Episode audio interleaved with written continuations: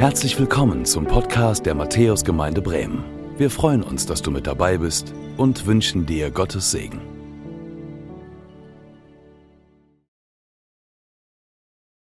Wow, es ist so gut, euch zu sehen. Hey, willkommen zurück aus den Sommerferien. Wir haben euch vermisst. Wir haben euch vermisst und ich hoffe, ihr habt uns auch vermisst oder wart vielleicht gar nicht weg, weil trotzdem mit uns verbunden über YouTube. Aber es ist viel schöner, euch jetzt hier so zu sehen. Ähm, und wenn du vielleicht zum allerersten Mal hier bist, vielleicht hergezogen bist, weil jetzt etwas Neues für dich beginnt, neues Schuljahr für die Kinder, neue Lebensphase, neuer Job, vielleicht dich auch etwas anderes hierher gebracht hat, herzlich willkommen. Schön, dass du da bist. Mein Name ist Philipp und ich bin einer der Pastoren hier in der Gemeinde. Unser Andreas, unser Hauptpastor, der genießt eine Sabbatzeit, noch bis Ende November.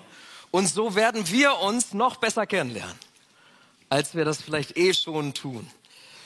Und ich möchte uns so ein bisschen mit hineinnehmen in das, was uns die letzten Wochen beschäftigt hat. Falls du nicht dabei gewesen bist, falls du es noch nicht bei YouTube nachgeschaut hast, Hinweis, Tipp für dich, ähm, dann haben wir uns die letzten Wochen beschäftigt mit der ersten Gemeinde. Die ersten Christen. Die Kirche, wie sie unaufhaltsam seit Pfingsten damals gewachsen ist. Und wir haben reingezoomt in diese Tage, wo 3000 Menschen auf einmal hinzugefügt wurden in diese Gemeinde. Und dann ist ein Wunder geschehen an einem anderen Tag und auf einmal waren es 5000. Und die Gemeinde ist gewachsen.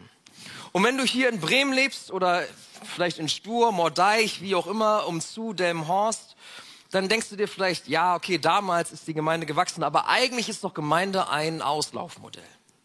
Eigentlich ist Gemeinde doch out. Das denkst du und es wird dir so vermittelt, aber bis 2050 soll es drei Milliarden Christen geben. Die Zahl der Christen nimmt weiter zu. Vielleicht nicht in den Gemeinden und in den Gebäuden, wo das mal war, Hey, aber du bist der lebendige Beweis, dass, Lebend dass Gemeinde immer noch lebendig ist, so wie hier. Und dass Gott etwas tut in Bremen und er wird was tun. Er wird noch mehr tun. Da bin ich mir sicher. Hier in dieser Stadt. Gemeinde lässt sich nämlich nicht aufhalten. Sie wächst unaufhaltsam bis ans Ende der Welt, bis jeder von diesem Jesus, von dem wir gerade gesungen haben, über den wir gerade gesprochen haben, von diesem liebenden Vater gehört hat. Und jetzt wollen wir so ein bisschen weiterblättern von der ersten Gemeinde und von diesem Start von Gemeinde hin zu dem heute. Eine neue Gemeindesaison beginnt sozusagen und wir starten eine neue Reihe und wir haben sie In-Out genannt. Gemeinde ist nicht out, sondern in. Wenn wir in Jesus sind, dann sind wir gerne in Gemeinde, das glaube ich. Wenn wir in Jesus sind und verstanden haben, was er für uns bereithält, dann sind wir gerne in Beziehung. Dann sind wir gerne hier. Dann sind wir gerne in einem Gebäude wie diesem, wo die meisten an einem Sonntag eigentlich eher spärlich besetzt sind. Aber da, wo Jesus ist, wo die Gegenwart Gottes ist, da passiert was. Es ist gut, dass du heute hier bist. Aber es ist ja nicht selbstverständlich. Für viele ist Gemeinde nicht nur out, weil das ja was mit Tradition und mit einem Frühjahr zu tun hat und vielleicht auch nicht mehr so ganz lebendig ist. Ne? Der eine oder andere hat mir vorhin schon was gesagt dazu. Sondern jetzt die letzten Jahre war ja Gemeinde auch ein bisschen out. Selbst für uns ein bisschen out. Sich mit Leuten treffen war out. Miteinander was unternehmen war out. Nah beieinander sein war total out. Social Distancing. 1,5 Meter. Mindestens. Haben wir erlebt.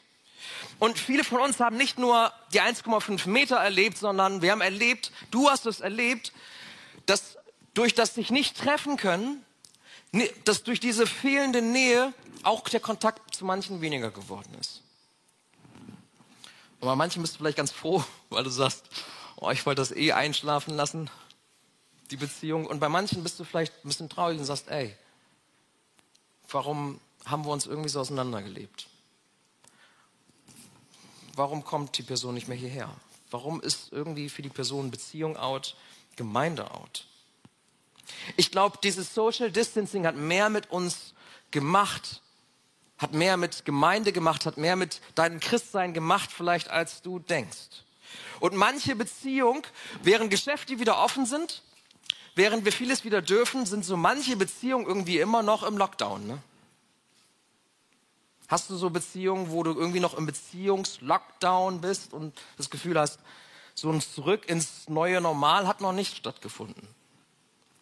Wenn du das erlebst, wenn du das selber auch erfährst, vielleicht auch sehr schmerzhaft, dann bist du nicht allein. Der Frankfurter Psychologie, Psychologieprofessor Ulrich Stangier, der hat eine Umfrage gemacht in Deutschland und der hat herausgefunden, dass wir uns als Menschen daran gewöhnt haben ein wenig. Er schreibt, wir haben uns daran gewöhnt, dass es wenig sozialen Austausch gibt. Und dann sagt er weiter, Menschen sind in ihrem Schneckenhaus stecken geblieben. Wir haben gelernt, Lust und Freude bei anderen Aktivitäten des Alltags zu empfinden. Das ist das, was er herausgefunden hat. Und als Psychologieprofessor hat er auch einen Namen für dieses angepasste Verhalten, so dieses, dass wir sagen, oh, Netflix heute Abend ist irgendwie muggeliger als rausgehen. Und für das, was ich jetzt mal formuliert habe, gibt es einen Namen, das nennt sich Cave-Syndrom, Höhlensyndrom. Dass du nicht mehr aus deiner Höhle raus willst. Genau gesagt beschreibt es das Unvermögen, dass du nicht mehr in der Lage bist, so richtig Freude an sozialen Kontakten zu empfinden und dich danach zu sehen, sondern sagst, die Tacos und Netflix und ich, wir sind eigentlich ein gutes Team. Kennst du vielleicht. Und sagen wir auch mal ehrlich, einige von uns haben sich ja auch eine richtig schöne Höhle gebaut. Ne? Vielleicht konntest du bestimmte Dinge nicht anschaffen, vielleicht hast du auf manches verzichten, du fährst normalerweise weg oder hast Leute besucht und das, was du eingespart hast, das hast du vielleicht genommen und hast gesagt, ich fahre mal wieder und kaufst so richtig bei Depot ein komplett neu dekorieren, einmal die Höhle richtig aufräumen. Äh, wer hat das in Corona gemacht? Einmal Höhle aufräumen? Okay, wenige. Interessant. Ähm, das heißt, ihr lebt immer noch in der Räuberhöhle, ja? so verstehe ich das. Aber viele haben aufgeräumt, umdekoriert, renoviert. Und irgendwie schien mancher so gut klarzukommen ohne andere. Und es gibt einen Film, da gibt es einen Typen, der hat das zu seinem Motto gemacht. Vielleicht kennst du den Film oder das Buch About a Boy von Nick Hornby, ganz bekannter britischer Her äh, Schriftsteller und Drehbuchautor. Und in diesem Film, da merkt ihr, ich bin schon ein bisschen älter, ähm, About a Boy, da spielt Hugh Grant, den viele von euch auch nicht mehr kennen, aber, die, aber einige doch hoffentlich schon noch. Hugh Grant spielt darin einen Kerl, der heißt Will Freeman sein Nachname Freeman, freier Mann. Und das ist nicht so, nur sein Nachname, ist auch sein Lebensmotto. Und Will Freeman hat ein ziemlich gutes Los gezogen, denn sein Vater hat einen Hit geschrieben, einen Chartstürmer. Und dann ist er gestorben und Will Freeman lebt einfach von den Tantiemen. So, macht nichts, aber es reicht. Es kommt genug GEMA rein. So. Und er kann sich alles leisten, was er will. Und gleich zu Beginn des Filmes About a Boy sagt er dann Folgendes. Ich bin eine Insel. Vor 100 Jahren brauchte man noch andere Menschen, aber jetzt kann ich mir meinen Espresso selber machen, kann mir alles nach Hause liefern lassen. Jetzt können wir uns unser Inselparadies schaffen. Und dann führt er fort, ich finde mich eigentlich ziemlich cool, ich denke, ich bin Ibiza. So. Das ist Will Freeman. Und er sagt, hey, ich bin eine Insel, ich brauche niemanden. ich kann mir alles bestellen. Ich habe Netflix zu Hause. Ich habe ich hab genug Bandbreite, um Netflix leer zu gucken und auch im Second Screen auch noch was zu machen. Ich kann mir alles liefern lassen. Uber Eats liefert jetzt auch zu mir. Ähm, also ich brauche niemanden. Wieso auch? Ich habe doch alles, was ich brauche. Irgendwann merkt Will Freeman, dass er doch nicht so der Freeman ist und doch andere Menschen braucht, aber dazu komme ich noch. Aber auch der Professor Stangier sagt, hey, dieses Höhlensyndrom, wenn du auf Dauer in deiner Höhle bleibst, dann erleidest du Isolation und Stress und du gehst auf Dauer kaputt. Du gehst kaputt. Denn wir sind keine Inseln. Wir sind keine Inseln. Dreh dich mal nach links zu deinem Nachbarn und sag, du bist keine Insel. Genau. Du bist keine Insel. Wir sind keine Inseln. Wir sind geschaffen für Beziehungen. Wir sind geschaffen für Beziehungen. Und woran liegt das? Ob du es glaubst oder nicht, aber das liegt daran, dass wir glauben, dass der Schöpfer Gott dich erdacht und gemacht hat. Jeden einzelnen von uns hier. Dass du wertvoll bist. Dass sich der Gott der ganzen Welt Gedanken gemacht hat über dich. Und dieser Gott, den, der in der Bibel beschrieben wird, dieser Gott ist in sich beziehungsorientiert. Gott der Vater und der Sohn und der Heilige Geist leben in engster, dauerhafter Gemeinschaft. Ich habe das mal so als Kreis dargestellt und Udo, du musst heute einiges klicken. Ich habe dieses Schaubild wird uns begleiten. Ähm, danke, dass du das machst. Aber in diesem Kreis ist die perfekte Gemeinschaft. Gott ist ein Gott der Gemeinschaft und er am Anfang der Bibel lesen wir, dass Gott sagt, hey, ich will Menschen schaffen, wir wollen Menschen schaffen, sagt er vielmehr. Wir gemeinsam schaffen Menschen, die so sind wie wir. Beziehungsorientiert. Keine Inseln.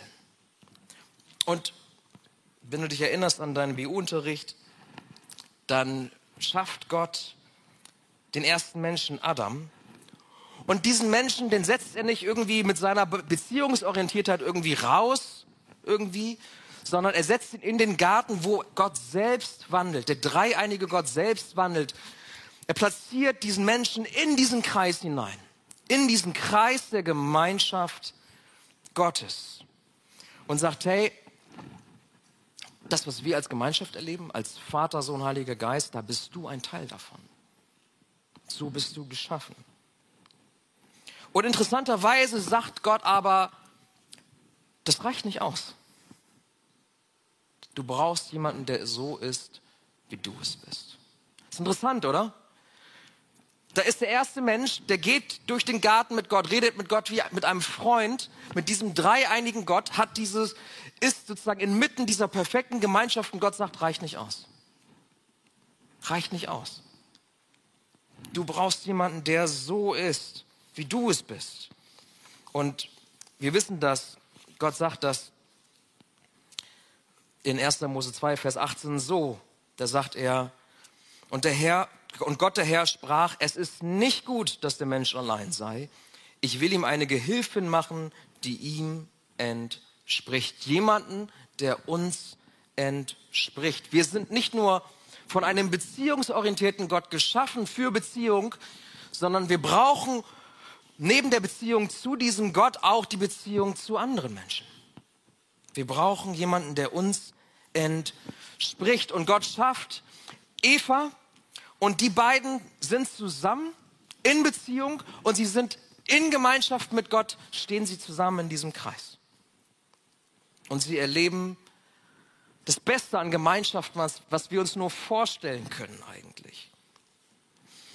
Aber dann kommt so ein bisschen der Will Freeman in ihnen hoch. Dieses, ich wäre aber gerne, in diesem Garten wäre ich gern Gartenkönig. Ich wäre gern der Inselkönig. Ich wäre gern Chef über diese Kuschelhöhle, die ich mir hier gebaut habe. Und die Menschen, die ersten Menschen glauben, wie wir teilweise jetzt nach Corona glauben, ich brauche niemanden anders. Ich, ich bin mir selbst genug. Ich bin Ibiza, come on. Ich bin noch gut genug. Die Bibel nennt es diese Eigensinnigkeit, dieses sich losmachen wollen von Gott Sünde. Und die ersten Menschen, sie gehen ihren eigenen Weg und es kommt zum Bruch zwischen ihnen. Zum Bruch zwischen den beiden Menschen und zum Bruch zwischen ihnen und diesem dreieinigen Gott. Das habe ich mal so als Blitz dargestellt. Und es führt am Ende dazu, das kannst du am Anfang der Bibel alles nachlesen, dass die beiden aus dieser Gemeinschaft rausfliegen. Weil diese Gemeinschaft perfekt ist. Weil in dieser Gemeinschaft für Inselkönige, die, die glauben, nur mich, auf mich kommt es an, da kein Platz ist. Und es kommt zu Social Distancing mit Gott. Aber die Bibel beschreibt, dass Gott diese Distanz überwinden möchte. Die Distanz, die zwischen uns Menschen entstanden ist und die Distanz, die zwischen uns Menschen und ihm entstanden ist. Und er möchte dich, er möchte uns rausholen aus einem ewigen Beziehungslockdown. Zurück in die Beziehung zu ihm. Und er bereitet eine Rückholaktion vor. Und kurz bevor Gott diese Rückholaktion finalisiert, spricht Jesus ein Gebet. Kurz bevor Gott sich entscheidet, ich hole diese Menschen zurück, indem ich meinen Sohn Jesus sende und er ans Kreuz geht und die Schuld unseres Lebens auf sich nimmt, kurz bevor er das macht, spricht Jesus ein Gebet in Johannes 17, 20 bis 26. Und dieses Gebet möchte ich reinzoomen heute, damit du verstehst, was das Herz von Jesus ist für uns als Beziehungsmenschen und für die Beziehung, die er möchte mit uns. Denn wir sind keine Inseln. Johannes 17, da spricht er dieses Gebet. Nach dem Gebet verlassen sie die Stadt, übernachten in einem Garten. Jesus wird gefangen genommen und er geht diesen Weg ans Kreuz. Er wird vorgeführt und er wird ans Kreuz genagelt. Also wir sind kurz davor. Und Jesus betet nochmal Einmal für sich, dass er sagt, das wird schwer. Vater, hilf mir. Und dann betet er für die Jünger, mit denen er unterwegs war. Und zuletzt, und das ist das, was wir uns angucken, betet er für uns, die wir noch da, gar nicht da sind an dem Punkt. Aber wo Jesus sagt, es, es werden Leute dazukommen, wir werden einmal von diesem Jesus hören. Und Jesus betet damals schon für dich und für mich in Johannes 17. Und hier ist, was er sagt. Johannes 17, 20 bis 22. Ich gehe Vers für Vers durch.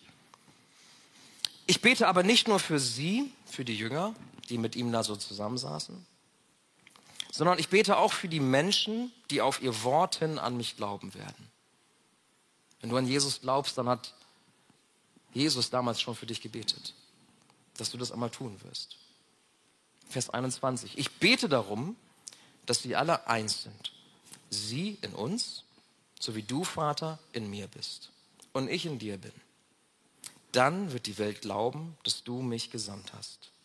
Die Herrlichkeit, die du mir gegeben hast, habe ich nun auch ihnen gegeben, damit die eins sind, so wie wir eins sind. Ich gehe Vers für Vers da durch. Er betet, dass wir eins sind, so wie der Vater und er eins sind. Und er sagt, wenn das geschieht, dann wird die Welt glauben, dass Jesus gekommen ist, dass er wirklich existiert, dass er wirklich der Sohn Gottes ist. Und dann werden wir Herrlichkeit erleben und geschenkt bekommen. Was bedeutet das? Herr Jesus betet dieses Gebet und er rechnet ganz fest damit, über das, er rechnet fest mit dem, was wir letzten Wochen gesehen haben, nämlich Menschen werden von diesem Jesus hören. Du bist hier, weil du von diesem Jesus gehört hast. Damit rechnet Jesus und sagt, das wird passieren. Und Jesus kann den Weg ans Kreuz gehen, diesen schweren Weg ans Kreuz, weil er weiß, was das bewirken wird. Und das betet er hier. Er sagt, hey, wenn ich ans Kreuz gehe, wenn ich dorthin gehe, um Menschen wieder zu versöhnen, um Social Distance zu überwinden, wenn das geschieht, dann werden aus Feinden wieder Freunde. Aus Verfolgern werden Nachfolger.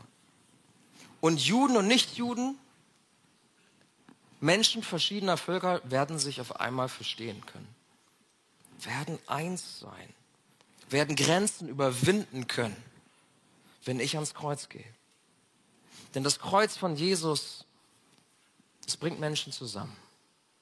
Es bringt Menschen zusammen. In diesem, dieser Kreis, aus dem wir rausgeflogen sind, das Kreuz überwindet das und unter dem Kreuz können sich Menschen wieder in der Gemeinschaft Gottes versammeln, in diesen Kreis zurückkommen. Du hast da ein Bild zu Udo, glaube ich.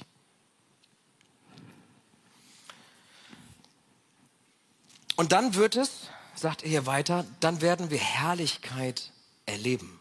Was heißt das? Was heißt das, Herrlichkeit zu erleben? Er sagt, das bedeutet, dass wir wieder in Gott sein werden, wieder in diesem Kreis sein werden. Wir Menschen werden zurückgeholt in die Gemeinschaft. Der Heilige Geist zieht bei uns ein und er verbindet uns und er sorgt für Verständnis und er verändert das, was wir wollen. Hey, wenn du Christ bist, auch wenn du es noch nicht bist, was geschieht, wenn du Christ bist, ist, der Heilige Geist zieht in, in dir ein und er verändert uns. Vielleicht warst du vorher auch eine Insel und hast gedacht, eine Insel bin ich, eine Insel muss ich bleiben, aber du musst nicht Insel bleiben. Du bist eh nicht als Insel geschaffen, sondern wenn der Heilige Geist kommt, dann sorgt er dafür, dass du nicht mehr sagst, ich bin Ibiza, sondern dass du auf andere schaust und merkst, ey, eigentlich sind wir eine Inselgruppe. Und eigentlich wollen wir doch dasselbe. Dann überlegst du nicht mehr, wie du die, diese Insel schön machen kannst, sondern überlegst dir, was können wir gemeinsam erreichen? Als Inselgruppe. Was können wir gemeinsam tun? Vers 23. Ich in ihn und du in mir. Gott zieht bei uns ein. Wir sind in ihm. So sollen sie zur völligen Einheit gelangen. Warum? Damit die Welt erkennt, dass du mich gesandt hast und dass sie von dir geliebt sind, so wie ich von dir geliebt bin. Völlige Einheit. Er macht uns eins aber dieses Einswerden ist ein Prozess. Völlige Einheit ist das Ziel, aber das ist ein Weg, das ist ein Prozess. Wenn wir in Christus sind, sagt die Bibel, dann bist du eine neue Kreatur, ein neuer Mensch. Dann bist du nicht mehr Ibiza. Dann bist du ein neuer Mensch. Und wenn du in ihm bist, dann nähern wir uns an. Dann entsteht Einheit, aber sie muss wachsen. Es ist ein Prozess. Und die Bibel sagt, das ist ein Prozess, der ist umkämpft. Diese Einheit unter uns ist umkämpft. Wir haben in der Apostelgeschichte in den letzten Wochen irgendwann Schluss gemacht, aber wenn du weiterlesen würdest, dann würdest du das merken. Die Geschichte der Kirche ist umkämpft. Dieses Einssein ist umkämpft, weil es immer wieder von außen, von außerhalb dieses Kreises immer wieder Blitze gibt. Immer wieder Blitze gibt, die dafür sorgen, dass Störung reinkommen, dass Herrlichkeit nicht da ist. Und ich weiß nicht, ob du es wusstest, aber in dieser Corona-Zeit haben auch einige Leute gesagt, okay, ich pfeife auf diese Einheit. Ich habe eine Meinung zu Corona. Ich habe eine Meinung zu dem Thema. Und die ist mir wichtiger als die Einheit. Und haben so ein Störfeuer reingebracht in diese Einheit. Die Bibel sagt, wer so handelt, der verlässt nicht, der stört nicht nur Gemeinschaft, der verlässt, verletzt nicht nur Menschen und bewegt sich von ihnen weg, sondern im Endeffekt bewegt sich die Person von Gott weg. Raus aus diesem Kreis. So wichtig ist Gott. Einheit, dass wir eins werden, dass er das hier immer wieder betont diese Einheit, die wir nicht selber schaffen können. Du kommst nicht von selbst auf die Idee zu sagen, ah, Ibiza ist doch nicht so cool.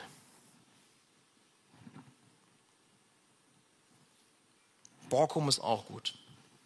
Auf die Idee kommst du von selber nicht.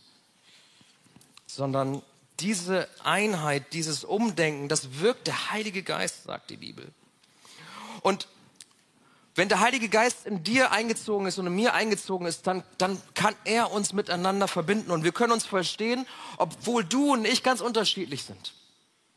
Unterschiedlich alt, unterschiedlich vom Geschlecht, unterschiedlich von unseren Interessen, unterschiedlich von dem, was wir gerne tun, an Musik hören. Egal. Der Heilige Geist schafft diese Einheit. Und die Bibel sagt, und Jesus spricht hier davon, diese Einheit, die hat eine Strahlkraft. Die leuchtet auf. Und zwar nicht nur im Inneren, sondern sie leuchtet auch nach außen. Diese Strahlkraft, die geht raus, die geht out. Wenn du in Beziehung bist mit Jesus, wenn du in Beziehung bist mit anderen, wenn du in Gemeinde bist und wenn wir uns eins machen, dann geht etwas nach außen. Dann geht etwas nach außen, nämlich dann kriegen Menschen mit, es gibt so einen Gott wirklich. Es gibt so einen Gott wirklich, der uns liebt. Es gibt so einen Gott wirklich, der eine Gemeinschaft schaffen kann, die eigentlich gar nicht möglich ist, weil wir doch so unterschiedlich sind, weil wir doch irgendwie alle so Inselkönige sind. Vers 24. Warum ist Jesus das alles so wichtig? Vater, ich will, sagt Jesus hier, dass die, die du mir gegeben hast, dort sind, wo ich bin. Sie sollen bei mir sein, damit sie meine Herrlichkeit sehen, die Herrlichkeit, die du mir gabst, weil du mich schon vor der Erschaffung der Welt geliebt hast. Herr Jesus betet hier, Vater, ich will. Ich weiß nicht, ob es aufgefallen ist, aber im Garten von Gethsemane betet Jesus, Vater, dein Wille geschehe. Hier betet Jesus, Vater, ich will. Fast schon anmaßend. Aber was das hier bedeutet, ist, dass er sagt, hey, Vater, ich habe ein Verlangen. Mir ist was besonders wichtig. Ich habe eine Leidenschaft. Vater, ich will was? Dass die Menschen, die du mir gegeben hast, dass die bei mir sind. Dass die bei mir sind. Ich weiß nicht, ob du es wusstest, aber Jesus will dich. Jesus will dich. Vater, ich will dass sie bei mir sind. Dass sie bei mir sind. Er will dich bei ihm. Und er will dich für immer aufnehmen in die ewige Gottesgemeinschaft, in diese perfekte Gemeinschaft aus Vater, Sohn und Heiliger Geist. Und jetzt ist das vielleicht etwas, wo du sagst, das fällt mir so schwer zu glauben. Selbst wenn du schon lange Christ bist, du vielleicht sagst, okay, das, ich habe das schon mal gehört, ich, du erklärst es jetzt gerade, okay, aber es ist so schwer zu glauben. Und was Jesus hier sagt, ist, hey, jetzt müssen wir das noch glauben, aber eines Tages werden wir das sehen. Werden wir das sehen. Sie werden meine Herrlichkeit sehen. Weißt du, was das bedeutet? Es bedeutet,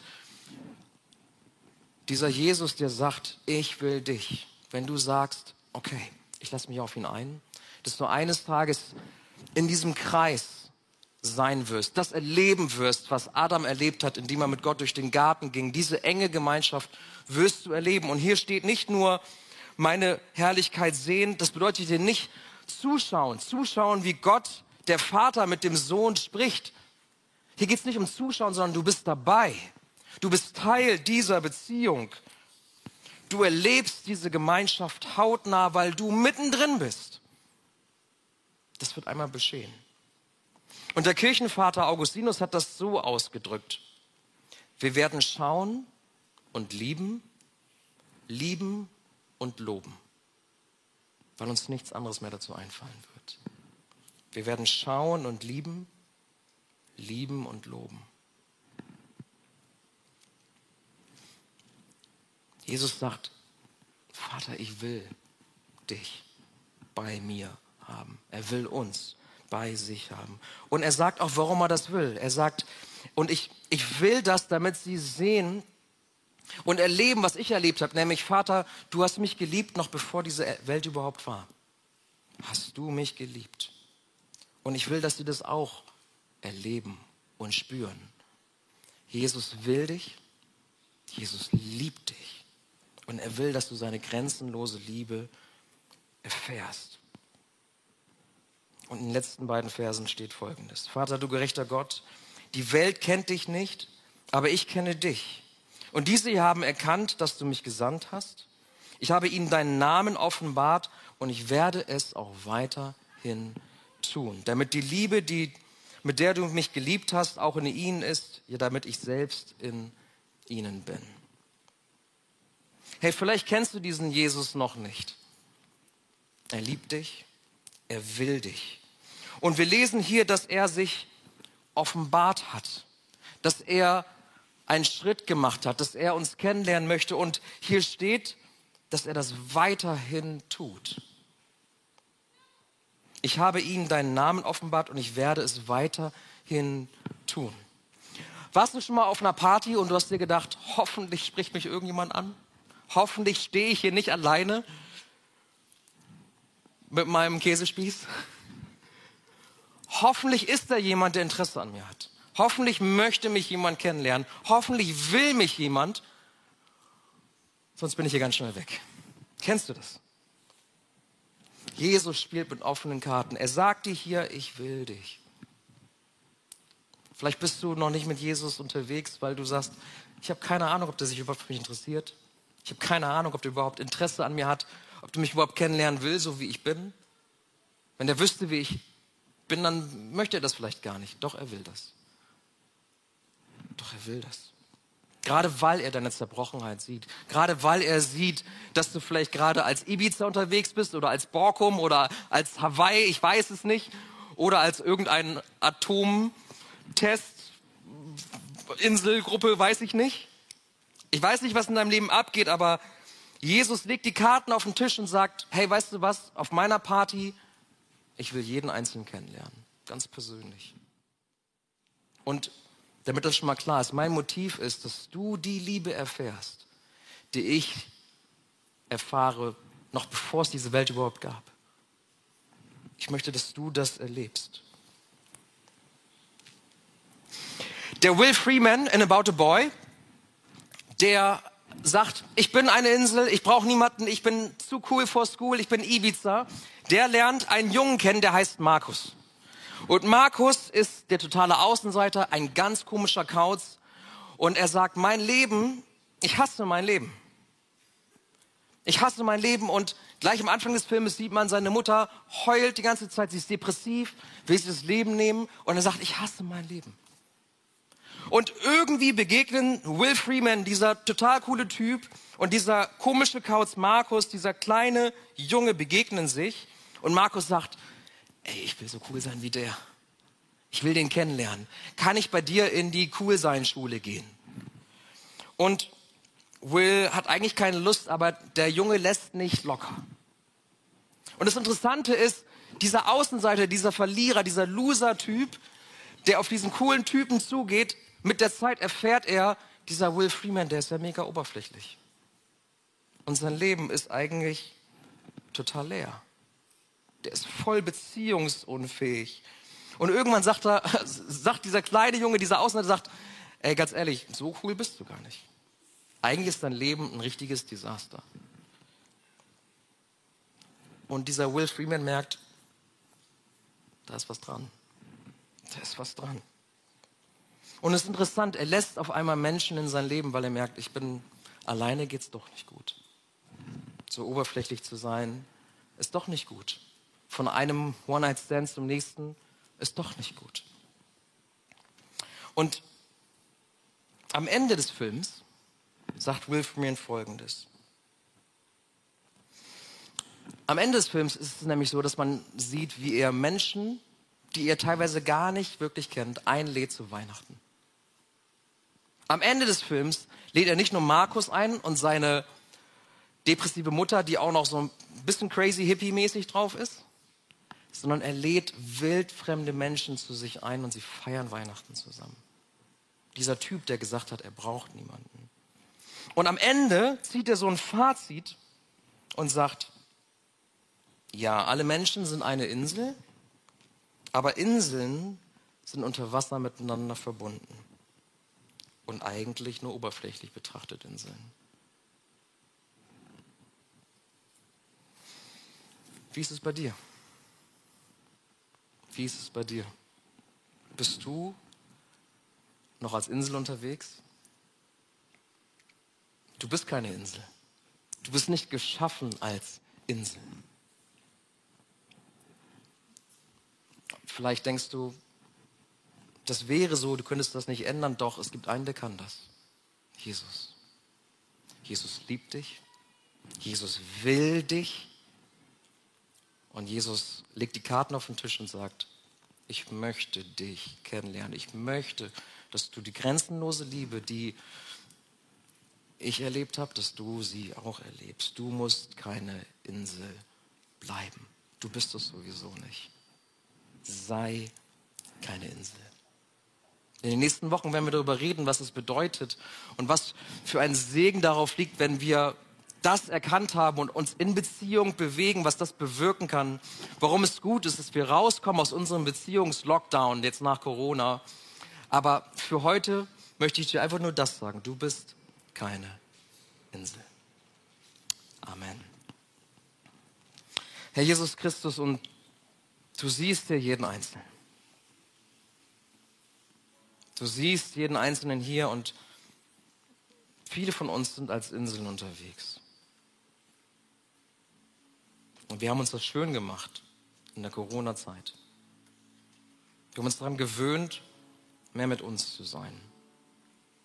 Vielleicht haben wir uns auch daran gewöhnt, dass Leute sich nicht melden.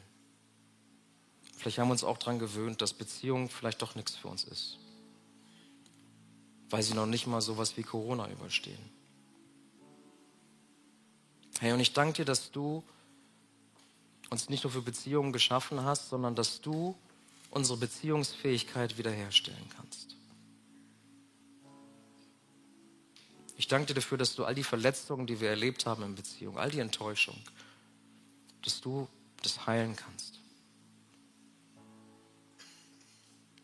Und ich möchte dich jetzt bitten für jeden von uns, für jeden hier in diesem Raum,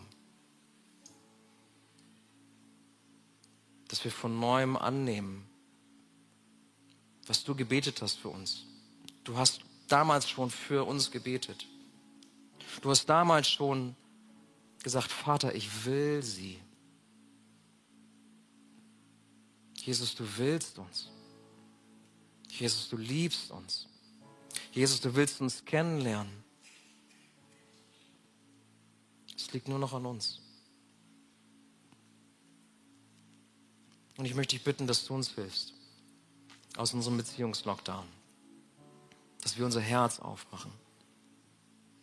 Dass wir einen Schritt auf dich zumachen, weil du bist schon drei Schritte auf uns zugegangen. Und Heiliger Geist, bei dem einen oder anderen klopfst du vielleicht jetzt gerade an die Tür. Vielleicht sogar ziemlich doll. Ich möchte dich bitten, dass du Herzen öffnest. Dass wir die Tür öffnen für eine Beziehung mit dir. Denn wenn wir in Beziehung mit dir sind, Jesus, dann können wir auch wieder in Beziehung miteinander sein. Und ich möchte dich schon jetzt bitten für die Einheit, die du dann schenken kannst, obwohl wir unterschiedlich sind. Ich möchte dich schon jetzt bitten für die Strahlkraft, die uns, du uns dann schenken kannst. Ich möchte dich schon jetzt bitten für die Menschen, die das sehen und die diese Sehnsucht erleben und wo du sie ziehst und wo sie herkommen. Und ich möchte dich bitten, dass wir sie mit offenen Armen empfangen. Und dass wir Lust haben. Und dass wir unser Herzen öffnen für Menschen, die hierher kommen und sagen, davon will ich mehr wissen. Danke, dass wir keine Inseln sind und keine Inseln bleiben müssen. In Jesu Namen. Amen. Danke fürs Zuhören. Wir hoffen, dass du heute inspiriert und ermutigt wurdest durch Gottes lebendiges Wort. Unser Gebet ist, dass es viel Frucht bringt. Weitere Infos findest du unter www.matthäus.net.